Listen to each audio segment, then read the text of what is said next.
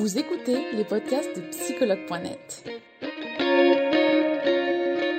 Un espace dédié au bien-être émotionnel par des experts de la psychologie et de la santé mentale. Commençons ce podcast.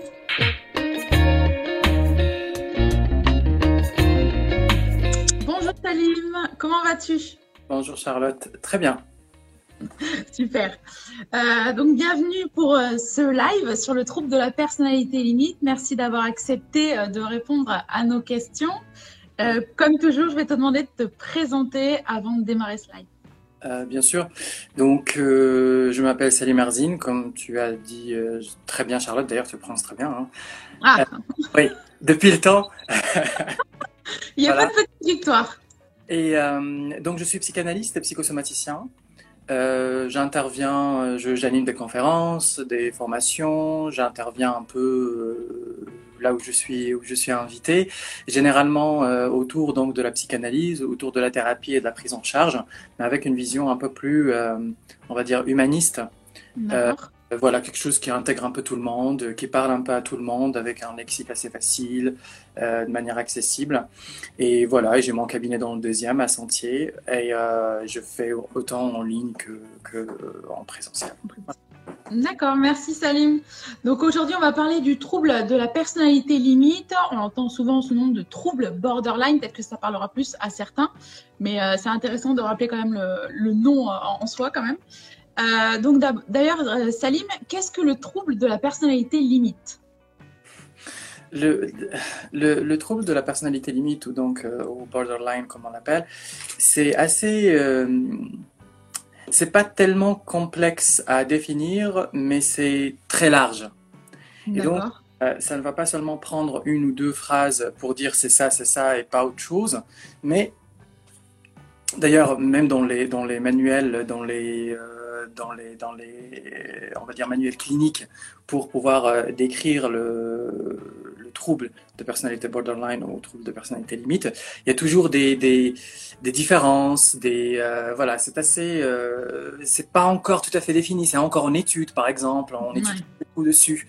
même les grands psychanalystes, au fur et à mesure, c'est vers la fin, on va dire, de leur, de leur, de leur carrière qu'ils arrivent plus ou moins à avoir une, une vision euh, assez euh, une vision assez claire pour pouvoir l'exprimer en fait, pour se faire comprendre. Mais la personne borderline, c'est quelqu'un qui euh, qui j'ai envie de dire souffre un peu de tout.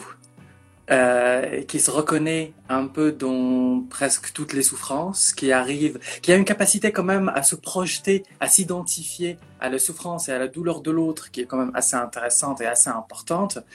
Et quelqu'un qui, généralement, on va dire, euh, a une sorte de ouais, schéma répétitif, en fait.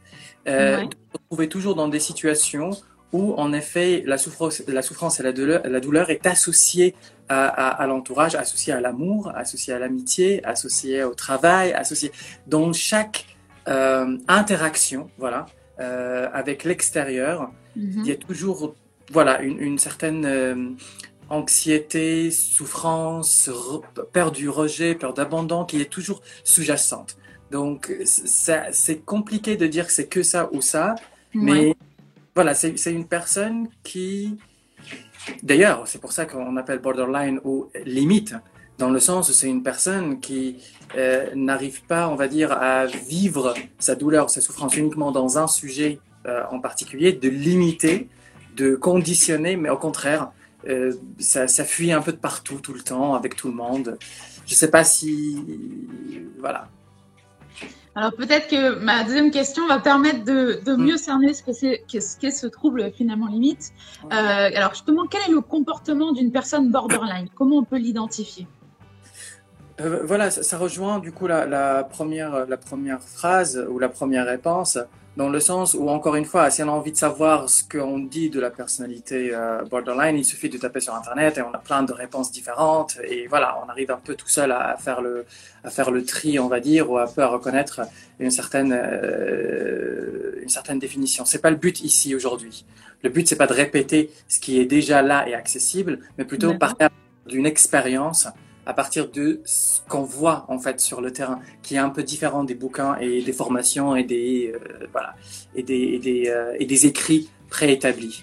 Donc euh, pour la personne borderline, comme j'ai dit, il y a une grande peur d'abandon, de rejet, de sentir seul. Il y a vraiment une peur de solitude subie et non pas choisie pour le coup, qui est très, c'est une peur qui est très ancrée, qui est très profonde et qui est du coup associée au manque d'amour, qui est associée à, à l'estime de soi, à l'image de soi. Euh, et euh, ça rend encore une fois les interactions très compliquées, même dans le milieu professionnel. Ouais. Le truc avec la, la personnalité borderline, peut-être, j'oserais dire que c'est une personne tellement, on va dire, authentique dans ses émotions, qu'elle les vit partout, tout le temps. C'est différent d'hypersensible, c'est pas la même chose. Hein. Euh, là, Oui. on parle d'une personne qui est dans une action de répétition et de reproduction euh, qui arrive à s'adapter à toutes les situations pour se retrouver plus ou moins dans le même résultat. Et donc c'est un résultat où les peurs et cette, ces angoisses se trouvent un peu concrétisées et donc souffrent euh, à travers ces interactions. C'est comme si j'arrive pas à vivre avec le monde, mais je peux pas vivre sans le monde. C'est un peu. Eh. D'accord. Alors, Salim, tu nous dis qu'il y a donc cette peur de l'abandon euh, qui est présente. Et justement, est-ce que la peur de ne pas être aimé, elle est particulièrement présente chez les personnes borderline? Oui, elle est particulièrement présente. Pas, ça ne veut pas dire qu'elle ne l'est pas chez, euh, chez les autres, mais elle est tellement présente que ça devient comme une sorte de leitmotiv, comme un truc qui commence un peu à véhiculer et à animer euh, ben, certaines pulsions pour aller vers l'autre, chercher l'autre, se trouver avec l'autre, euh, parce qu'on a peur de ne pas être aimé, parce que à la base on pense soit on ne mérite pas d'être aimé, soit on l'a jamais vraiment été, et donc on n'arrive pas à l'identifier en fait de manière un peu saine, on va dire. Ok, d'accord. Euh, est-ce que j'imagine que du coup maintenant on a aussi euh, des conséquences de ce trouble borderline au quotidien. Quelles, lesquelles sont? Je pense que les, les conséquences de tout trouble, euh, on va dire, ou euh, bon, en, psychanalyse, on fait très attention avec ça, c'est-à-dire que euh, quand on a une manifestation d'un comportement qui est diagnostiqué comme étant un trouble, pour nous, c'est une sorte de fonction. Quand on analyse, c'est un symptôme qu'on prend euh, comme il est, et à partir de là, ça nous donne un peu une matière pour parler, pour analyser, pour penser, pour créer un peu de d'auto-évaluation chez le patient. C'est le plus intéressant, ce qui rend la personne autonome en fait. Donc, Oui. euh, nous, euh, je ne sais pas si on pourrait dire que c'est parce que la personne est borderline que du coup elle se retrouve dans ce, cet état-là ou ce résultat-là. De toute manière, tout déséquilibre psychique crée une certaine frustration, une certaine souffrance et donne place à des angoisses et à des peurs qu'on apprend à vivre avec des années et des années et des années, que ça devient presque habituel. Et euh, on a toujours cette impression de pouvoir gérer jusqu'à ce qu'on gère plus. Et là, on se permet de demander de l'aide. Euh, mais est-ce qu'il y a un résultat euh, Je pense que le, le, résultat qui revient assez souvent et qui est un peu omniprésent, c'est cette sorte de une capacité quand même assez importante et assez fascinante de suradaptation. C'est-à-dire que c'est des personnes qui ont une capacité de se suradapter, de, de, de se contorsionner dans des rapports et dans des situations pour satisfaire l'autre, pour que cet autre puisse rester ou puisse tout simplement lui témoigner d'une certaine légitimité qui, pour la personne en question, est liée, est associée à l'amour, euh, au non-abondant, on va dire, euh, au, à l'acceptation, à la validation. Voilà, il y a plein de choses en fait qui se mettent un peu dans ça. D'accord, d'accord. Merci Salim, ça permet de mieux, mieux comprendre. Du coup, si je suis borderline ou si je pense souffrir de ce trouble, euh, ouais. comment je peux me faire aider? Alors, il faut, il faut essayer de faire attention par rapport à ça. Et là, je parle aussi euh, aux, aux, thérapeutes. Je dis bien thérapeute, hein, je ne parle pas que de psy ou machin. Toute personne qui se sent capable et a les moyens de pouvoir euh, écouter l'autre ou aider l'autre, à faire attention à ne pas tomber dans ce piège d'un diagnostic rapide. À savoir que le diagnostic n'est important que pour le professionnel. Euh, le patient, pour lui, ce qu'il veut, c'est aller bien, aller mieux et être écouté, soutenu euh, jusqu'à ce que qu'il puisse se prendre en charge en fait émotionnellement. Euh, de ne pas tomber dans ce piège de vouloir facilement ou de pouvoir facilement associer le trouble borderline avec la bipolarité. Euh, ça arrive souvent, même dans les classifications, c'est classé de, un peu de la même manière. Et donc, euh, aussi en psychiatrie, bah, bon, on est devant un médecin, le médecin, ça son job de vouloir aider, et, et vite faut réagir, on voit quelqu'un qui souffre, on a envie d'aider, c'est un peu le métier. Et parfois, oui, on tombe dans ce piège-là de euh, mettre un peu cette étiquette de bipolaire qui n'est pas vraiment la même chose. La, la, particularité de la personne borderline, euh, c'est justement ce rapport avec la frontière, c'est ce rapport avec la limite euh, qui n'est pas vraiment très existant. Et donc, c'est une personne, comme j'ai dit, cette capacité de suradaptation permet à la personne borderline d'aller emprunter psychiquement pour pouvoir s'en sortir, encore une fois, plein de euh, comportements et plein de, euh, de symptômes qui peuvent être associés à d'autres troubles. Et eh oui. C'est un peu compliqué en fait et ça prend du temps aussi à pouvoir euh, déceler un peu ce mystère. Parce que cette capacité d'adaptation, elle est vers l'autre. Donc je peux m'adapter facilement dans des situations assez complexes, dans des relations assez complexes pour pouvoir euh, trouver, euh, voir dans l'autre, dans, dans les, yeux de l'autre, cette sorte de satisfaction que je ne peux pas provoquer de moi à moi-même. Et dans l'autre sens, la personne euh, borderline, donc inconsciemment, elle a cette capacité d'aller chercher et adopter des comportements, on va dire, de tendances dépressives, des choses qui sont très vraies, hein, c'est très réel c'est pas seulement euh, quelque chose de fantasmé, ça, fait partie de l'histoire de la personne. Donc il faut un peu faire attention par rapport à ça, pour ne pas facilement euh, mettre la personne dans une case et commencer un peu dans une prise en charge thérapeutique qui pourrait être très intéressante aussi, puisque si on va dans un sens et la personne dans un autre, bon, euh, tout, est, tout est discutable, tout est analysable. Mais une personne borderline ou qui se pose la question est-ce qu'elle est borderline avec cette, ce fameux euh, problème de, de, de, de, de frontières, de limites, ce qu'on appelle l'être frontière aussi, euh, qui n'existe pas trop, euh, bah, elle peut tout simplement se faire aider en demandant de l'aide chez un professionnel avec qui elle est à l'aise. Alors, est-ce que tous les thérapeutes ici sont forcément adéquate, on va dire Est-ce qu'un psychologue clinicien serait pas mieux dans ces cas-là? Pour poser ce diagnostic au moins au début. Alors, encore une fois, je répète, par expérience, les patients, les personnes, voilà, on va, on va, on les prendre en entier, en fait, pas que des patients, mais des les personnes, euh, parfois aiment bien euh, avoir un diagnostic, avoir un papier ou quelqu'un qui leur dise vous êtes ça. C'est comme si ça leur permet de trouver une certaine légitimité au fait que euh, dans leur vie psychique, il y a des difficultés. Oui, il y a une certaine reconnaissance finalement, se sentir euh, je ne suis pas fou, je, sais que j'ai quelque chose. C'est ça. Le piège avec ça, c'est qu'une fois qu'on sait ça, ben on en fait quoi? Déjà, eh ça c'est de un. Et de deux, je ne vois pas, moi personnellement, même si que des patients, je vais avec eux jusqu'au bout et, je peux les rassurer sur ça, je ne vois pas en quoi mettre ce label et ranger dedans ce qui m'arrive et dire mais c'est parce que je suis comme ça, donc c'est comme ça. Hmm.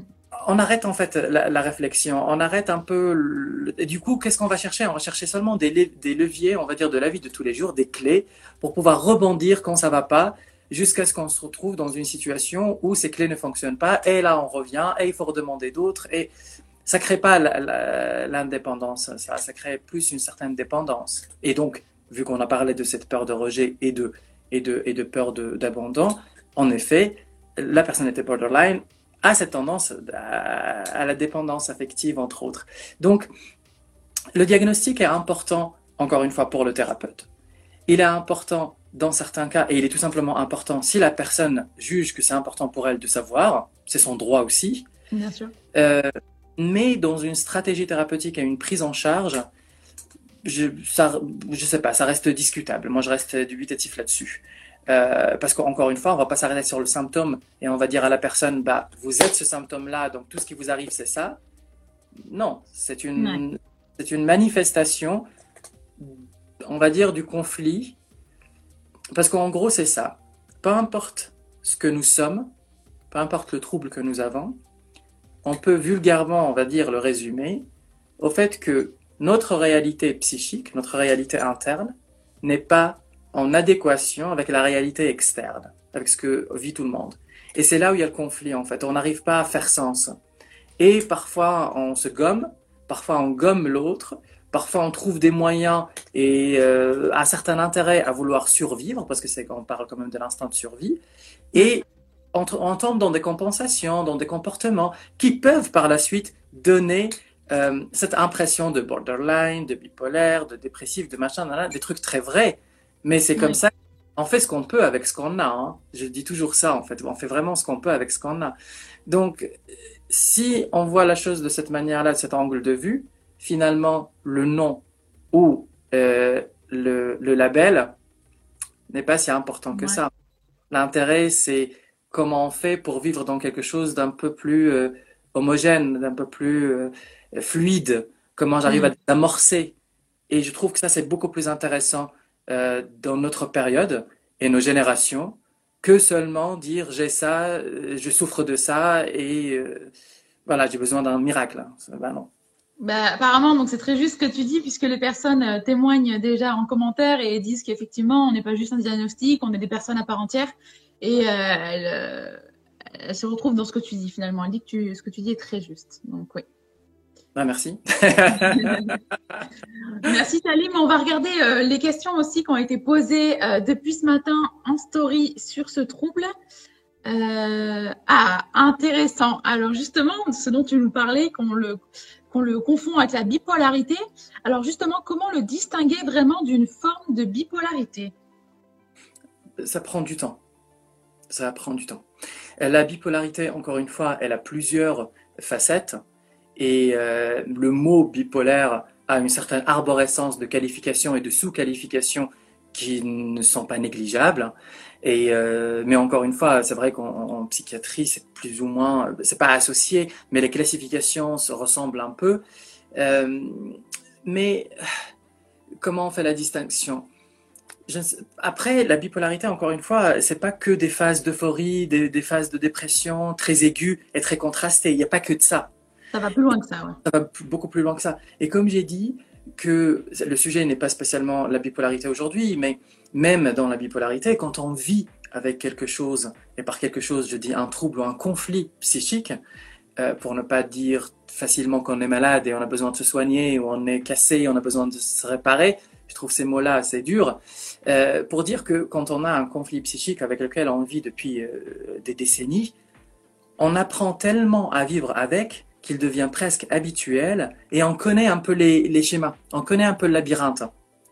Donc je ne sais pas dans quelle mesure une personne euh, toute seule peut se reconnaître dans un, euh, dans un trouble plus qu'un autre, vu qu'on navigue avec ça et on fait, encore une fois, on fait ce qu'on peut avec ce qu'on a. Hein.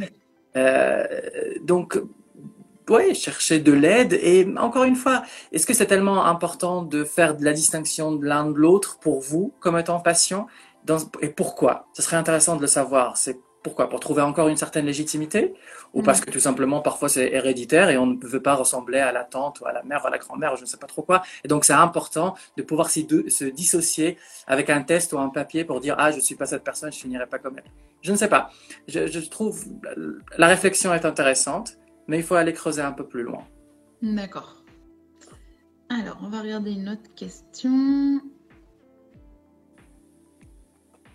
Euh, d'où vient cette différence donc du trouble borderline ici? Et peut-on y remédier avant que cela s'installe chez la personne? Euh, je pense que si, euh, je ne sais pas ce que ça veut dire si on peut y remédier avant que ça s'installe chez la personne parce que ce, ce, trouble-là ou cette, euh, ce conflit-là psychique euh, particulièrement, euh, comme la plupart j'ai envie de dire, mais bon, je, on va essayer de ne pas généraliser, commence de manière assez précoce. D'accord. Je ne sais pas si on peut y remédier avant. Je, je comprends l'intérêt de cette prévention. c'est possible, je ne sais pas si c'est si possible parce qu'encore une fois, nous avons des grands bouquins de littérature en psychanalyse et autres qui essayent de retracer un peu l'origine, mais voilà, c'est comme si dire euh, c'est quoi le trauma originel? Et voilà, c'est un peu une question euh, intéressante, mais plus qui vire sur la philosophie pour l'instant que vraiment un remède en disant ah ça vous est arrivé donc c'est normal donc la prochaine génération on va pas faire de la même manière. Je ne sais pas. Mais par contre, on peut y remédier, oui, parce que la personne, encore une fois, a appris à vivre avec. Et, ça, ça témoigne d'une certaine intelligence quand même. Ça témoigne d'une certaine volonté. On vit avec, on, tire quelque chose avec nous, quelque chose de lourd. L'intérêt, encore une fois, c'est pas d'enlever une émotion que nous avons. Ça, c'est un, peu, c'est une, une fausse idée euh, que nous avons. On va parfois chez le psy parce qu'on veut plus être anxieux, on veut plus être stressé, ou on veut plus être biologiquement dans le corps, on a besoin de stress pour animer certains organes, pour animer une certaine circulation, pour animer. Donc il, y a des degrés, c'est une sorte de euh, régulation qui se met en place. Et c'est pareil psychiquement, en fait, c'est pas si dissocié que ça. Donc je, on prend pas le trouble, on l'enlève, on l'arrache comme on arrache, euh, je sais pas quoi, une tumeur ou quoi que ce soit. Mais on apprend, dans certains cas, à désamorcer plus facilement plus rapidement et donc on peut être dans la prévention, parfois c'est vrai, avec le temps, ou pour d'autres cas, on apprend tout simplement à vivre avec et ne pas être constamment en souffrance en fait. Eh C'est-à-dire que les situations peuvent remuer en nous, réveiller en nous, éveiller en nous certaines choses de notre histoire, mais ça fait partie de l'histoire. Ça vient pas avec un bagage de douleur et de souffrance qui se réactualise systématiquement. Et déjà là, c'est une ouverture qui est pas mal à explorer. Après, par la suite, évidemment, il y a, toujours des, des, régulateurs, si vous voulez, qu'on peut apprendre à, mettre en place avec nous-mêmes euh, au niveau émotionnel et psychique. D'accord. Il y a Elisa qui nous dit d'ailleurs, euh, pour vivre, il faut déjà l'accepter et apprendre à cohabiter avec soi-même. Oui, mais euh, c'est juste dans le sens où là, évidemment, c'est dit de manière euh, c'est dit de manière euh, positive et, très encourageante, et c'est très bien. Mais n'oubliez pas que même la personne qui souffre, elle vit avec. Mais elle vit avec cette souffrance généralement, contrairement à la douleur, cette souffrance, elle est dans la résistance, ne pas vouloir tomber dedans, ne pas vouloir euh, ne pas vouloir souffrir tout court en fait, parce que tout revient à la même chose, on n'a pas envie de souffrir. Et donc, dans cette volonté de ne pas souffrir, euh, en, effet, on peut être dans le refoulement, on peut être dans le rejet, on peut être dans la non-reconnaissance de certaines émotions, mais c'est quand même vivre avec. Hein. Le prix, il est un peu trop cher, parce qu'on souffre quand même, mais on vit avec. Donc, on, est toujours en train de vivre avec. Il ne faut pas l'oublier. L'intérêt de la thérapie, par exemple, de ce que nous nous proposons, c'est, et par nous, je dis les thérapeutes de manière générale, encore une fois, je répète, peu importe c'est avec qui vous êtes à l'aise. Hein. Euh, mais peu importe la porte que vous poussez, c'est vraiment la personne avec qui vous êtes à l'aise. Euh, donc, euh, l'intérêt ou ce qu'on propose, c'est parfois de trouver avec le patient une issue pour ne pas, pour vivre avec, donc toujours, voilà, mais sans souffrance, avec moins de souffrance en tout cas. D'accord. Merci Salim de nous aiguiller. il y avait une question qui m'a paru intéressante. Euh, comment croire qu'on puisse être aimable avec ce trouble? Super. Comment on peut apprendre? Alors, euh, comment apprendre à être aimable avec ce trouble? Si par trouble, euh, on parle de nous-mêmes, bah, ça serait intéressant d'être un peu détendu et sympa avec nous-mêmes. Parce que justement, ces personnes-là, comme j'ai déjà dit, ils sont capables et une capacité de d'adaptation et de suradaptation qui est quand même assez euh, fascinante, que pour le mettre en place, ils se gomment quelque part. Ils n'écoutent pas leurs désirs, ils n'écoutent pas leurs envies parce qu'il n'y a pas de place. Il y a de la place que aux besoins. Donc, euh, on est vraiment dans, tout le temps dans le besoin. On fait les choses parce qu'on en a besoin. On s'intéresse, on, on, cultive des relations parce qu'on en a besoin. Donc, c'est assez euh, intéressant de se, de se, ouais, d'être sympa avec nous-mêmes, euh, si on peut, et ne pas nous demander trop, en fait. Voilà. C'est, voilà, c'est, c'est une phrase un peu toute faite, mais c'est très vrai. D'accord. Merci Salim. on va faire une dernière question euh, qui me semble intéressante aussi. Comment enlever ce besoin en nous d'être validé Tu nous disais que souvent les gens ils veulent gommer quelque chose. Est-ce que c'est possible d'enlever ce besoin d'être toujours validé? Oui. Euh, même si que j'aime pas trop répondre par oui ou par non, mais, voilà, je suis assez euh, optimiste et, et, surtout que je le vois par expérience. évidemment, euh, on peut arriver à un endroit où on n'est pas animé par le besoin d'être validé, d'être aimé, d'être euh, accepté, d'être accueilli, d'être pris dans les bras, d'être, euh, d'être, de se sentir un peu contenu en fait, et transformer ça en envie, c'est-à-dire être assez bien avec soi ou être assez euh, et assez bien avec soi, ça, je ne parle pas d'un certain équilibre, parce qu'un équilibre permanent, un équilibre constant, euh, on le rencontre dans deux cas. C'est soit on est en chute libre, soit on est mort. Donc on n'a pas vraiment envie d'un équilibre constant et permanent tout le temps. Non. Non, pas du tout. On a besoin de déséquilibre et on a besoin de pouvoir rebondir et euh, parfois bah, pas trop, parfois oui, parfois c'est bien, parfois c'est moins bien. Ouais, ok, c'est bon, c'est pas c'est pas très grave en fait, mais ce n'est pas menaçant. C'est pas toujours, ça menace notre vie, ça menace notre survie, ça menace notre notre. Ce que tu veux dire, c'est que finalement il faut accepter les hauts et les bas de la vie.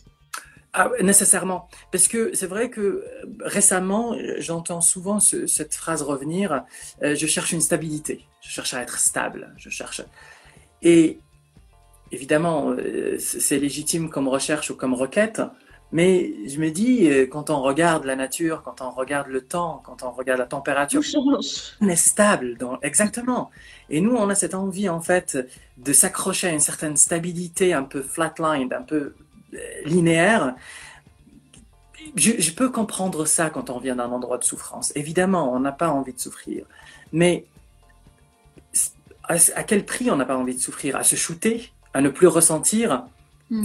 par, par, exemple, c'est des, des, des, troubles dans lesquels les personnes peuvent se trouver. C'est une sorte de dissociation entre l'émotion et entre la réalité, que du coup, on devient un peu stoïque pour tout et n'importe quoi. Ah Donc, rien n'est vraiment stable dans la vie et dans la nature, dans, notre corps, rien ne l'est. Donc émotionnellement parlant, ce n'est pas très grave. Encore une fois, quand ce n'est pas accompagné d'une souffrance, les hauts et les bas, euh, bah oui, en vie, on est dans un monde. Donc c'est vraiment la question, la notion de souffrance ou de sacrifice ou de euh, d'auto-sabotage, on va dire, parce qu'on est dans ce besoin, encore une fois, qu'on a l'impression viscérale d'être euh, aimer d'être accepté, qui parfois nous ferme euh, la vue en fait à, à, la beauté un peu de ce qui nous entoure, au fait que tout simplement ne pas être ultra stable, c'est pas très grave. Personne ne l'est. ça, si je veux rassurer, personne ne l'est. Donc ça, c'est plutôt une nouvelle. Hein. C'est un point commun entre, avec tout le monde. Je pense que c'est un très beau message que tu viens de nous transmettre là, euh, Salim, tu vois. Merci beaucoup, euh, Salim, pour tous tes conseils, pour avoir répondu à, nos questions et à celles des utilisateurs et utilisatrices. Donc, merci beaucoup euh, vraiment pour ce live. Je regarde s'il y a encore des questions au cas où en live, avec plaisir. Après, hein. non, je crois qu'on arrive. tu as eu des remerciements, comme toujours. merci du retour. Ouais, bah, il te remercie, Salim. Ben, merci, merci tout le monde, merci d'avoir euh, d'être resté avec nous, de nous avoir supportés. et pour ceux qui vont regarder le, live par la suite aussi. Je vois c'est fini, c'est fini, oui, aujourd'hui, mais n'hésitez pas si vous souhaitez euh, discuter, consulter euh, Salim, il est disponible, je vous le rappelle. Il y a le petit site juste en dessous et il sera aussi un plaisir de vous transmettre le lien, comme toujours, ou son Instagram. Donc n'hésitez pas. Merci beaucoup Salim, je te remercie et je te souhaite une très belle journée à toi. Merci Charlotte, merci tout le monde et à bientôt. Nous espérons que vous avez aimé le podcast d'aujourd'hui. Souvenez-vous que tous ces sujets sont disponibles sur notre site psychologue.net et que vous pouvez également voir la vidéo complète sur l'Instagram TV sur psychologue.net rendez-vous dans notre prochain podcast.